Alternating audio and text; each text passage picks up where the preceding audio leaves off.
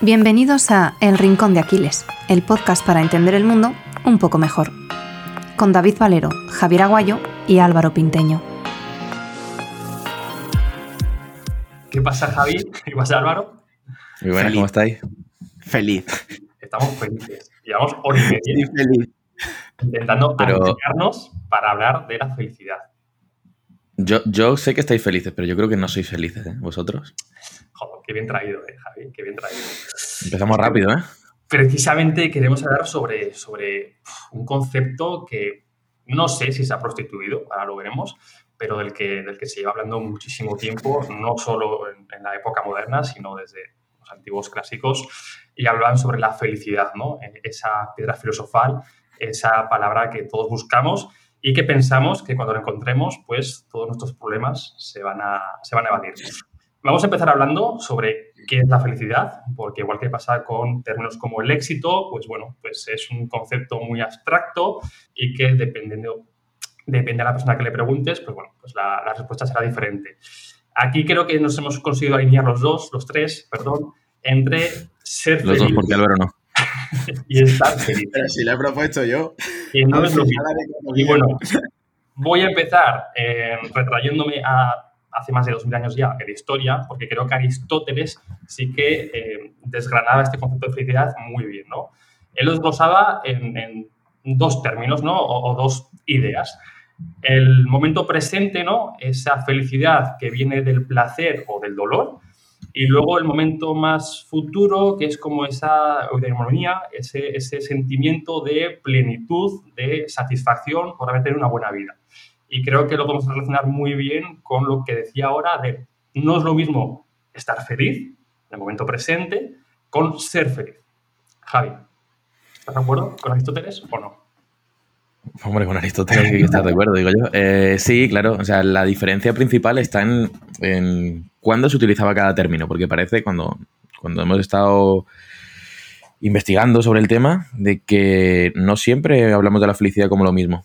Es decir, años atrás, eh, en la antigüedad, la felicidad era ataraxia, era un estado de plenitud en el que una persona era feliz, porque, se, porque no porque se sintiera así, sino porque lo era.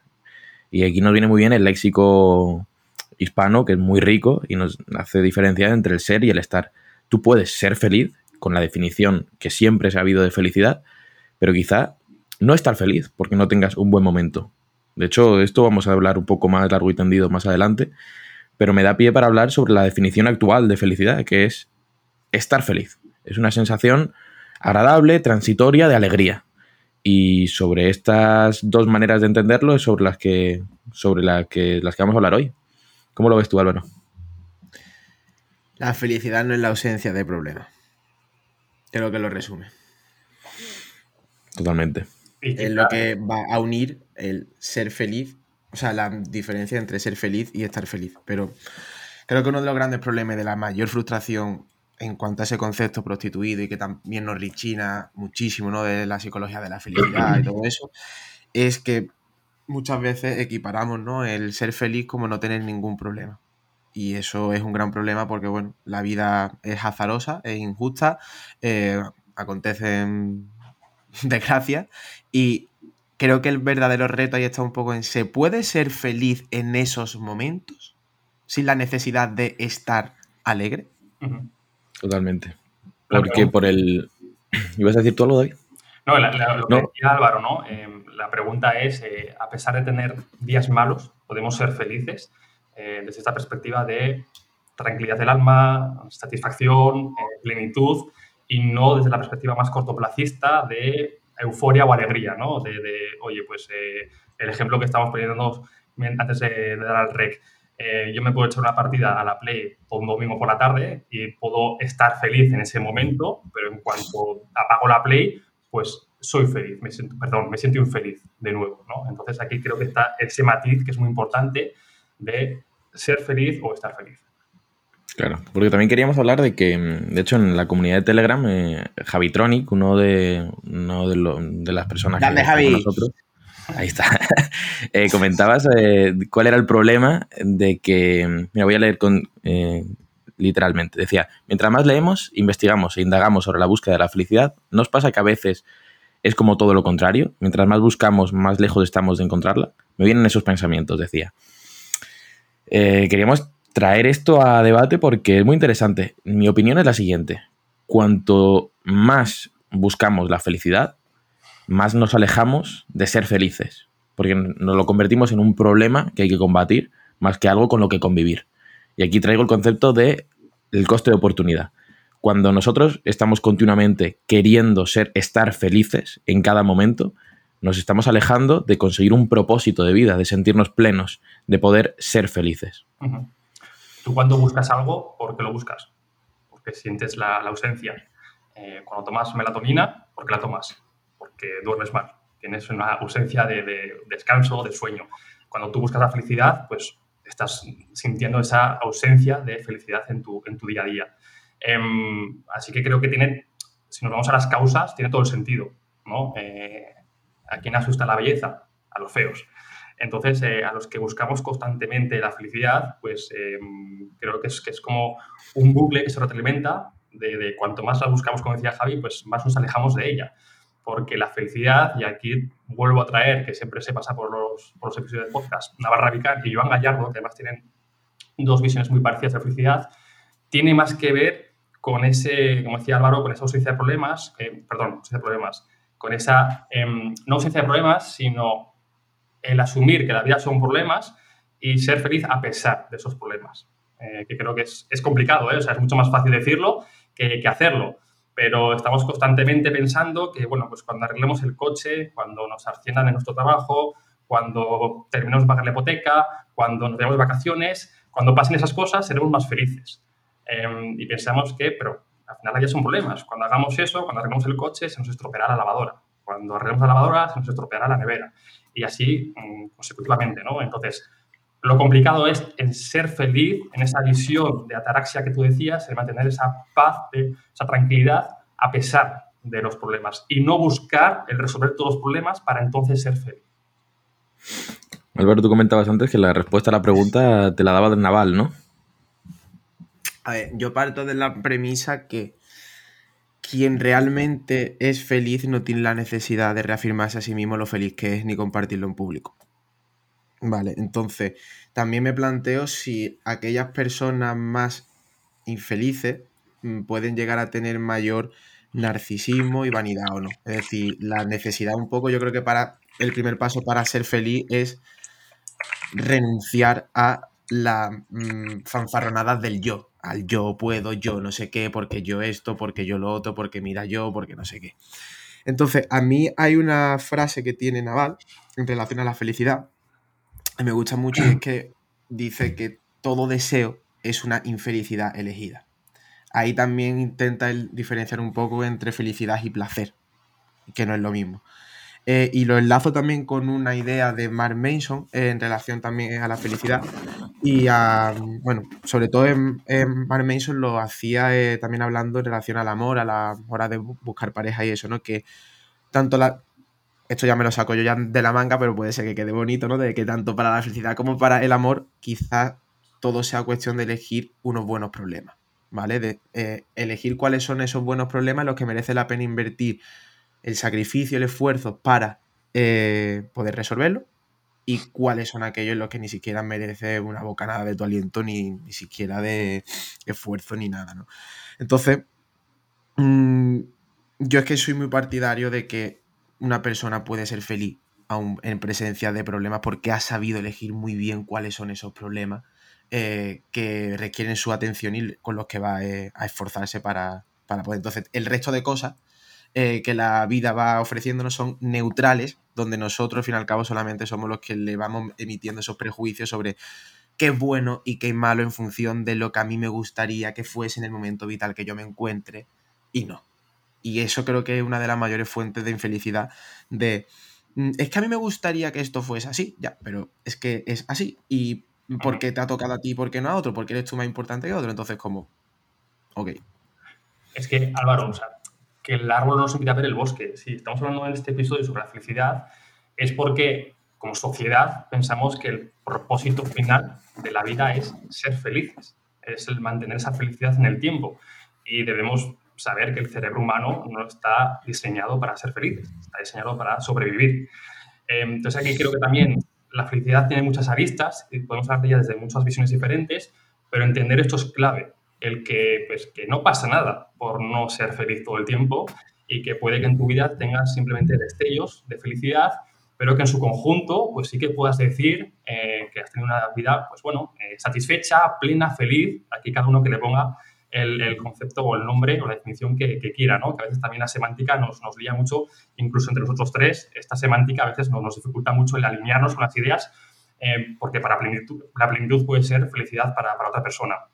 Creo que esto es clave y creo que esta crítica también a la felicidad parte del, mundo del desarrollo personal, de la autoayuda, donde constantemente se nos bombardea con mensajes de que si no somos felices es por nuestra culpa.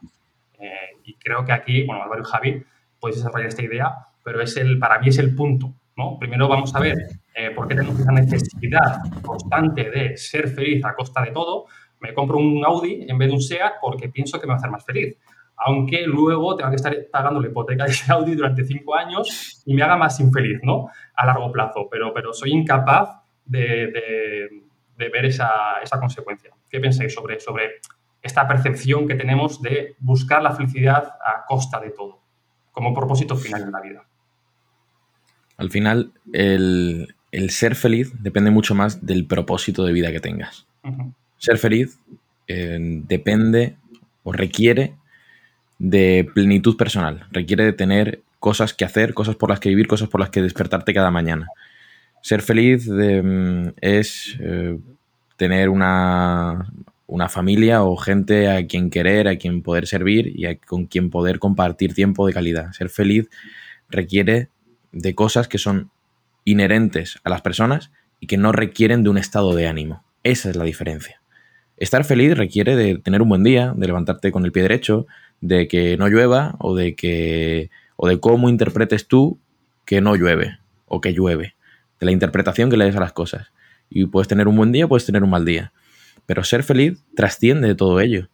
Ser feliz es la manera en la que tú ves la vida y la manera en la que tú entiendes también el largo plazo. Quizás un concepto traído mm, de fuera, digamos, pero si tú únicamente te estás centrando en el corto plazo, en cómo es el día de hoy, cómo te sientes o lo que te apetece, por tus impulsos tus apetencias, tú vas a poder estar feliz o no estarlo pero nadie te va a alejar de ser feliz si tú ves la vida con, la perspectiva correcta. O sea, al final la felicidad, como lo describes, es una habilidad que podemos desarrollar, podemos entrenar. Totalmente. el, cómo nos tomamos las cosas, el cómo pensamos, al final pues podemos... Eso lo podemos ver a nuestro alrededor. Todo el mundo conocemos gente que es feliz y decimos, esta persona es feliz por naturaleza. Y otra persona que decimos, es que es difícil encontrarte en un día bueno, porque no es feliz. Esto me viene el meme ahora con, con Alonso, por ejemplo, que, seguro que lo habéis visto, ¿no? Que sale pues eh, la ceremonia del primero, segundo y tercero y que sale siempre el tercero mucho más feliz y con mucha más alegría que el primero y segundo, ¿no? Y al final, fíjate, el primero debería estar mucho más feliz en términos eh, absolutos que el tercero. En este caso, el cómo te tomas las cosas y también el contexto, cómo puede cambiar tu, tu visión sobre esa plenitud. ¿Y cómo ha madurado esa persona? Alonso lleva 15 años trabajándose la felicidad de este año. Porque probablemente haya, haya conseguido ser feliz en años de no conseguir el puesto que merecía por sus habilidades o por su trabajo al menos. Y habiendo conseguido estar en paz consigo mismo en esos momentos, ahora está siempre feliz. Es difícil que no lo esté. Probablemente ese tercer puesto le haga mucho más feliz que igual a Verstappen, ese primer puesto, ya por pura... falta verle la cara. irónica, además. O sea, ya es que lo que menos espero de la vida es quedar primero. Completamente. Sobre hecho, que estés comentando me parece súper interesante, era el, matiz que quería hacer. en relación a esa habilidad que desarrolla, ¿no? A la definición de Naval de que la felicidad es una decisión que elige y luego es una habilidad que tú desarrollas. ¿Cuál creéis vosotros que es esa habilidad? O sea, yo tengo mi hipótesis y ahora la argumentaré, pero me gustaría saber un poco si habéis pensado un poco cuál es esa habilidad o esas habilidades que os van a permitir ser, ser felices. Resiliencia. Resiliencia. Es la mía. Vale. Yo creo que, el intentar construir buenos hábitos. Em, al final, esos ladrillitos que vamos poniendo día a día son los que hacen que moldeen poco a poco nuestros pensamientos. Em, entonces, creo que es, que es la clave, ¿no? De, bueno, yo como me imagino mi, vida, ¿vale? Mi, mi, día perfecto, ¿cómo sería? Pues me levantaría a tal hora, eh, me daría un café, saldría a la terraza, cogería un libro, bebería el café mientras leo el libro sin tener esa urgencia quizás extrema de tener cosas que hacer después. Eso para mí podría ser como, como un día feliz, ¿no? En mayúsculas. Entonces, bueno, para llegar a ese punto, que quizás no llegue, y aquí también está lo que tú has comentado antes de la ausencia de deseos, ¿vale? Pero para intentar llegar a ese día ideal para mí, a ese día feliz, ¿qué tengo que hacer? ¿Qué hábitos tengo que construir, ¿no? Para, ir poco a poco acercándome. Pero creo que aquí también, en el propio camino, es clave de pensar de que puede que jamás llegue a ese día ideal para mí, por mi entorno, por mis circunstancias, por la vida. Y, ser feliz a pesar de no llegar es clave. Es clave. David, pero es que tú estás dando un sustrato, vamos a decir, estás dando unas premisas necesarias para poder, mm, o para que sea más sencillo ser feliz. Pero requiere de una habilidad, requiere de alguna manera de interpretarlo. Yo daba resiliencia porque es la manera de interpretar cuando los, la vida, cuando los hábitos eh, no los puedas cumplir. O cuando pese a cumplirlos haya mil historias que te pueden hacer tener un mal día. Pero eres feliz porque te superpones a ellos, porque eres capaz de enfocar un mal día de una manera positiva y de valorar el buen día. De que cuando llueva digas, pues mira, hoy me quedo haciendo otra cosa y soy feliz con ello, pero cuando haga sol digas, qué afortunado soy de tener sol. O como diría, fue Nietzsche, ¿no? El de que aquellos que bailaban y cantaban bajo la lluvia eran vistos como locos para aquellos que no sabían, ¿no? O oír o bailar, o no, recuerdo muy bien cómo era, ¿no? Pero era como algo así. Yo os pregunto esto porque mm, yo que me dedico, tanto como tú, Javi, ¿no? A tratar a personas con dolor, pasa que en mis casos son casos muy complejos, eh, el dolor tiene el potencial de arrebatarte prácticamente tu vida y tu calidad de vida y ves a personas que verdaderamente son infelices y cargan con muchísimo sufrimiento, ¿no? Y después de trabajarlo muchísimo con a psicólogos y eso, creo que a día de hoy, en base al acceso de información que tengo y por la experiencia que tengo, la habilidad, por así decirlo, es estrella junto a otras como las que comentáis, em, es la aceptación. O sea, es la terapia de aceptación y compromiso que tiene muchísima evidencia junto a la cognitivo-conductual. Eh, y Creo que vosotros estabais enfocando el problema, o sea, la solución al problema de la felicidad con esas habilidades desde el problema en sí, ¿no? Es como en salud podemos abordar el problema desde la patología, ¿vale? O desde el bienestar. Entonces, la terapia de aceptación y compromiso se, centra más en ese bienestar, en cuáles son aquellas cosas que te hacen sentir bien a pesar de, y vamos a tratarlo de ahí y ya tu problema y tu dolor mejorará. Eh, y el de la patología se centra en, vale, dónde te duele, cuándo te duele, cuál es la fuente de signos y síntomas y demás, ¿no? Entonces, eh, si tú te centras desde ese bienestar de la terapia de aceptación y compromiso, si te centras en hacer cuáles son las cosas que te hacen sentir bien y eso a pesar de tener esto, ¿no? La felicidad acabará llegando como consecuencia inevitable. ¿Vale? Eh, ¿Qué sucede esto? Pues pasa X cosa que te genera un estado de ánimo negativo, ¿puedes ser feliz? ahí va a depender un poco del juicio que nosotros hagamos de qué es lo que está sucediendo. ¿Me tengo que sentir mal por lo que está sucediendo? Pues posiblemente sí, sí, a lo mejor es una desgracia, es un despido, es la muerte de un familiar, la muerte de un hijo, un accidente y eso. Coño, yo me tengo que sentir mal. De hecho, es que mm, no tiene ningún sentido que tú intentes sentirte bien por lo que está pasando. Ahora bien, ¿puedo ser feliz por reconocer lo que está sucediendo en mi organismo eh, y por qué me estoy sintiendo mal, cuál, cuál es la neuroquímica que está sucediendo en bajo a todo eso, eh, y sentirme bien por sentirme mal. Que es un poco a lo que tú comentabas eh, al principio, ¿no? De, ¿se puede ser feliz sin estar feliz? Sí, pero no sería tanto sentirme bien por sentirme mal, sino llegar a que el sentirme mal no me afecte como persona, ¿no? No afecta a mi identidad. Eso es. Al final sentirte, uff, la palabra sensación es un poco es un poco complicada, pero sí, la sensación es eh, momentáneamente es negativa, pero no va a llegar a trascender de ahí. Soy capaz de controlarlo y soy capaz de que mi persona sea una persona eh, que esté por encima de la situación. Creo que ese es el punto. Pero me parece muy interesante esto que comentas sobre la diferencia entre entre una entre cómo enfocarlo con patología o sin patología. Creo que puede dar para otro episodio del podcast y podemos ahondar ahí largo y tendido sobre cómo la felicidad puede ser interpretada en, en un momento con una patología o en una persona que en, ese momento, bueno, sí, una persona con patología o sin patología. Y ya no la felicidad, te, lo extrapolaría a cualquiera de los conceptos que se, se, suele hablar en el mundo del desarrollo personal. El contexto cómo cambia, ¿no? Un mismo mensaje, un mismo mantra entre pues, una persona con una patología, depresivo o alguien que, no, que simplemente pues, bueno, buscaba mejorar un poquito su, día a día. Sí, yo hablaba del momento porque al final todo el mundo hemos pasado por malas rachas y creo que esto no, puede, no tiene por qué ser únicamente un episodio enfocado a esas personas que lleven mucho tiempo en un episodio depresivo y demás, sino cómo puedo enfocar el, el, problema que quizá me llegue en cualquier momento, porque todos estamos expuestos a ello, respecto a cómo lo estoy enfocando ahora. ¿Tendría que hacer el, mismo abordaje o, podría, o tiene que ser diferente? ¿Creéis entonces que para mantener esa, esa sensación de plenitud, de felicidad, eh, lo que debemos hacer es prepararnos mejor ante esos problemas. Y aquí no, no, quiero mezclar conceptos, no, pero puedo traer la antifragilidad de, de Nassim Taleb. Nos hace más resilientes a esos problemas que sabemos que obviamente son inciertos, no sabemos cómo van a llegar ni cuándo van a llegar, pero sabemos que la vida es dolor, la vida son problemas y cuantos más armas tenga yo para superar esos problemas, esos obstáculos, pues bueno, posiblemente que me afecten menos en mi día a día. Pero claro, aquí también añado el matiz de otra vez echamos toda la carga al individuo y otra vez echamos todo un bloque de cemento. No toda, pero quizás sí que podemos Mm, darle la carga que necesite. Es decir, ¿cuál es esa carga? No tiene por qué ser toda, pero evidentemente la mente es una, es una parte del cuerpo que tenemos que trabajar, igual que es una musculatura más.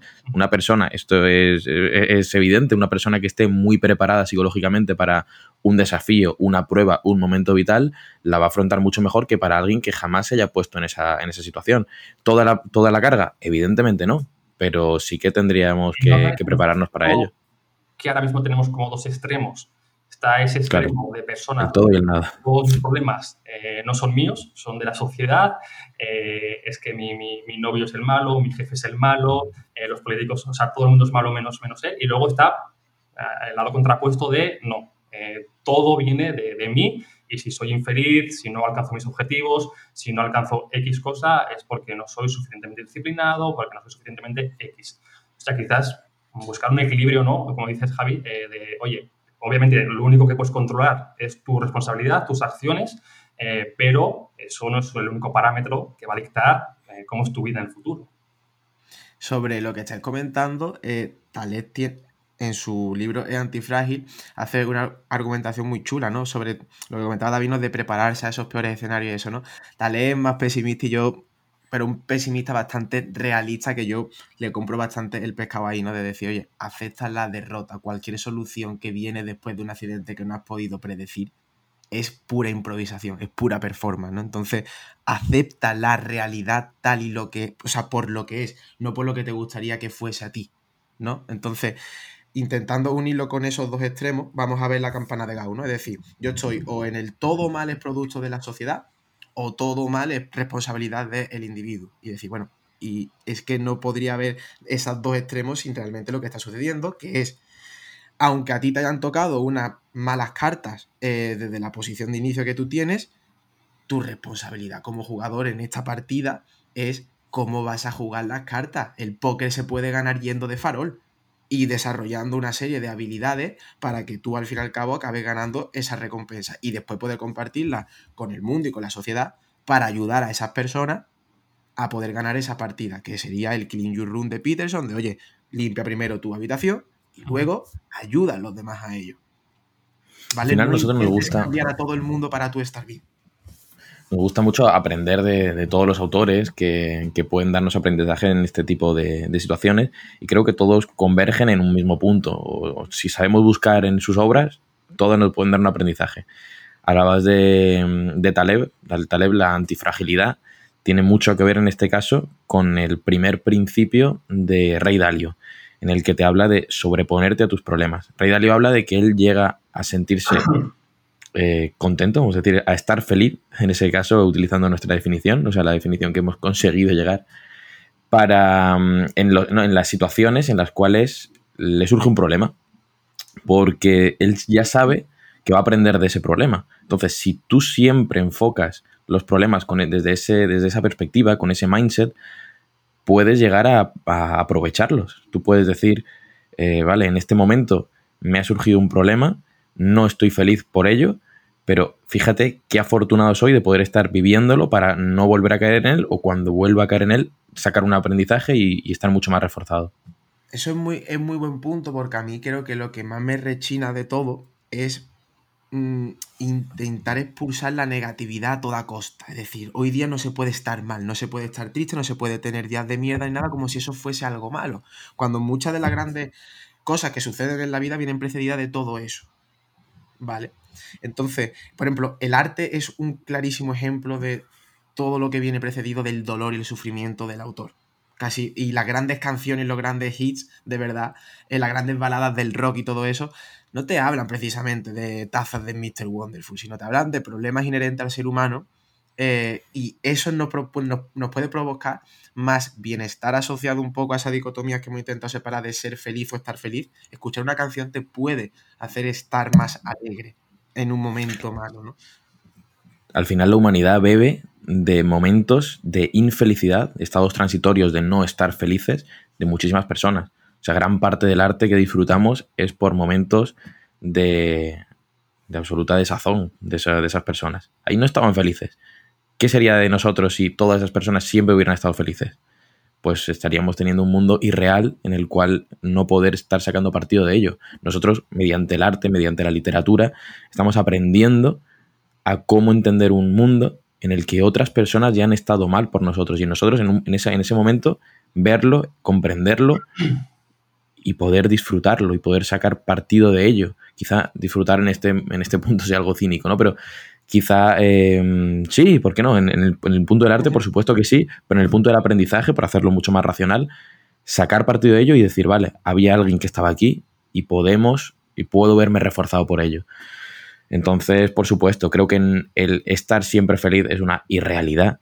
El estar siempre feliz nos aleja de entender el mundo mejor y el abrazar estas sensaciones, estas emociones que pueden ser la tristeza, el miedo, el luto, nos va a enseñar a ser felices en el largo plazo y a valorar la felicidad transitoria, el estado de estar feliz cuando lo volvamos a experimentar. Y, por añadir solo un matiz, eh, creo que es importante recalcar que esta búsqueda de la felicidad eh, es un juego infinito, es decir, no hay variación externa, no debemos buscar mercantilizar como se está persiguiendo pues el, verlo como, como, algo útil, ¿no? Eh, el único beneficio es, es, interno, o sea, los únicos que salimos ganando perdiendo somos nosotros, ¿no? Y creo que también esta percepción de la felicidad y de aquí esta crítica a la, a como sociedad moderna, cómo entendemos la felicidad, viene porque intentamos eh, que venga acompañada también de variación externa. Es decir, la felicidad lo utilizamos como un símbolo de estatus, de yo soy feliz, ¿sabes? Y, necesitamos también exteriorizarlo al mundo. Y, no es así. De hecho, es probable que cuantas más veces necesites decir soy feliz al mundo, es más probable de que más infeliz seas. entonces, que, que, hay que verlo como, como simplemente una, una mejora interna de nosotros mismos, algo, algo reflexivo y, algo que, que, no nos va a dar ningún tipo de estatus, ningún tipo de variación externa. Al menos no deberíamos buscarla porque si no, pues estamos viendo de que precisamente lo que encontramos es el efecto contrario. Y que si al final hay gente que gana dinero con vender felicidad a toda costa, van a seguir eh, alimentando esa, esa, manera de entender el mundo. Si hay gente que vende mm, azucarillos, tazas de mm, despiértate y sé feliz, pues van a seguir diciendo que eso es lo positivo, aunque realmente estén alimentando una perspectiva negativa a largo plazo del mundo. Quizás no están haciendo del mundo un lugar mejor, pero bueno, es que a ellos les viene bien en ese momento. ¿Qué hacemos? Y aquí la... Sí, sí, la... y ahora le digo yo. No, no, que, os quería lanzar ya la, pregunta, ¿no? Que, que, además creo que ha sido tú, Javi, la, con la que ha abierto el, el, episodio cuando hemos empezado a hablar de felicidad, que es si podemos ser felices sin estar felices. Sí, David.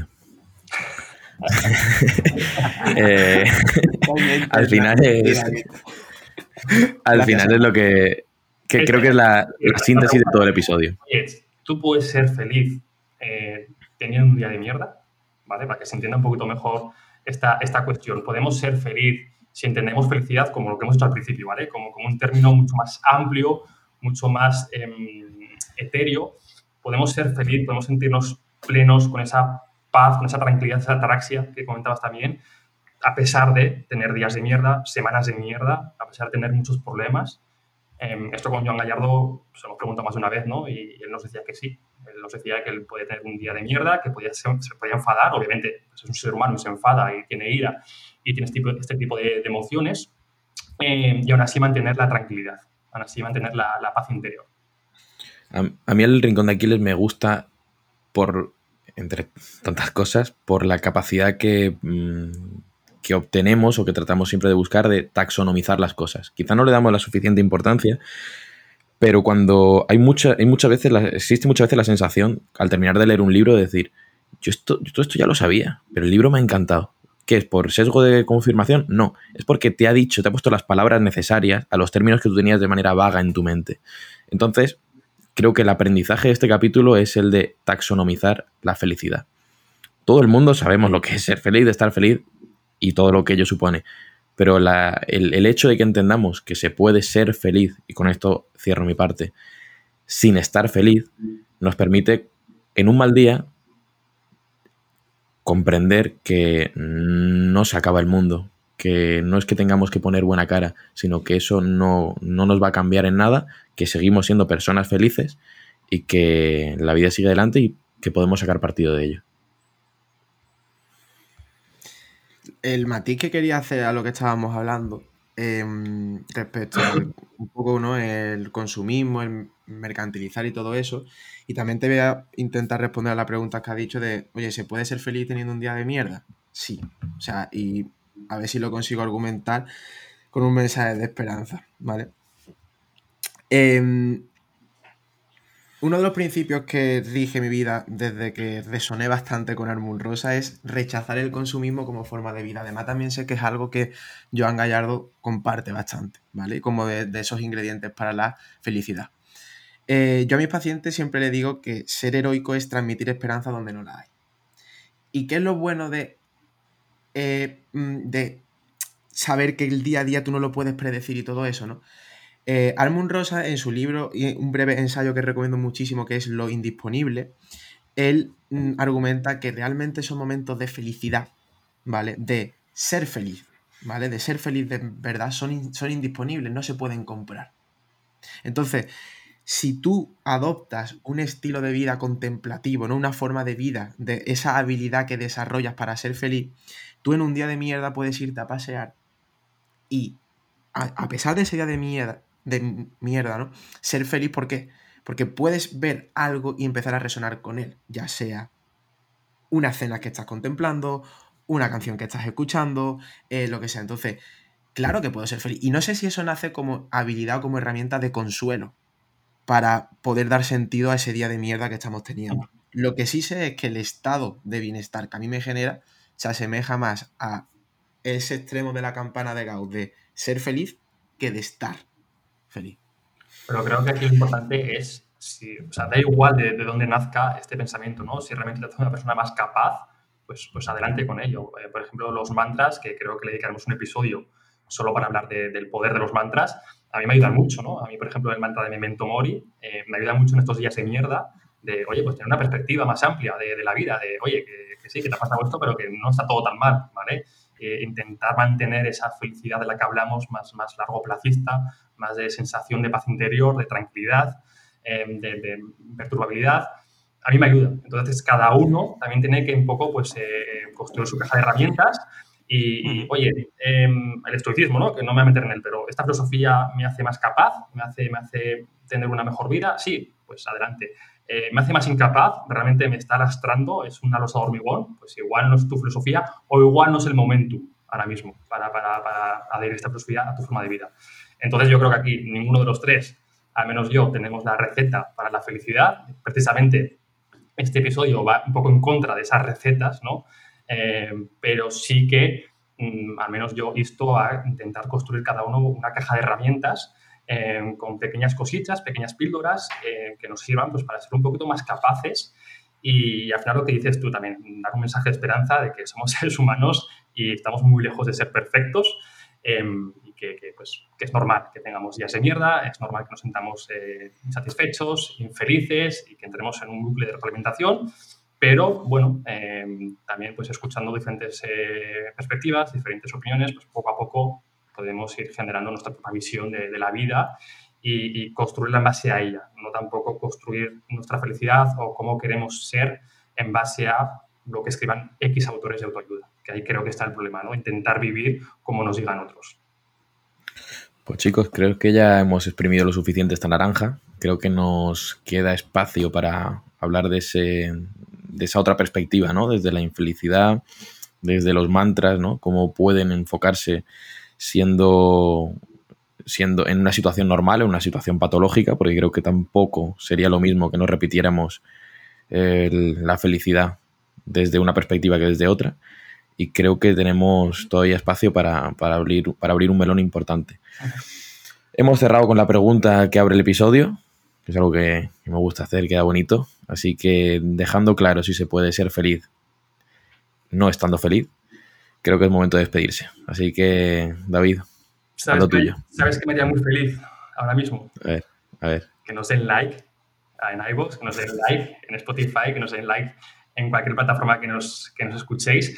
Em, sobre todo porque, bueno, si, si, os ha gustado este episodio y os gusta lo que hacemos, pues también es la mejor forma ahora mismo que tenéis de, de apoyarnos y de que al final, pues bueno, jugamos a las reglas del algoritmo y que pues cuanto más likes, cuanto más interacción tengamos, pues más fácil es de que nos, nos descubran nuevas personas. Así que, oye, darle like, compartirnos, eso nos va a hacer muy feliz. Eh, a los tres y por mi parte, pues poquito más, creo que, como decías Javi, el tema de la felicidad podemos estirarlo mucho, creo que de aquí salen muchos conceptos que podemos desarrollar en otros episodios y poquito más. Nos vemos. Yo tengo un matiz, David, yo seguiré siendo feliz aunque no le den like. Yo intentaré, intentaré. Yo no, yo no que le den. que, que, mi felicidad no depende de eso, ¿vale? Eh, pero evidentemente me pondré muy alegre y muy contento de si lo comparten y si le dan. Eso, para, para, ir cerrando con las preguntas, ¿sabes? Totalmente, chicos. Un abrazo muy grande. Un fuerte abrazo. Un abrazo. Nos vemos en Telegram.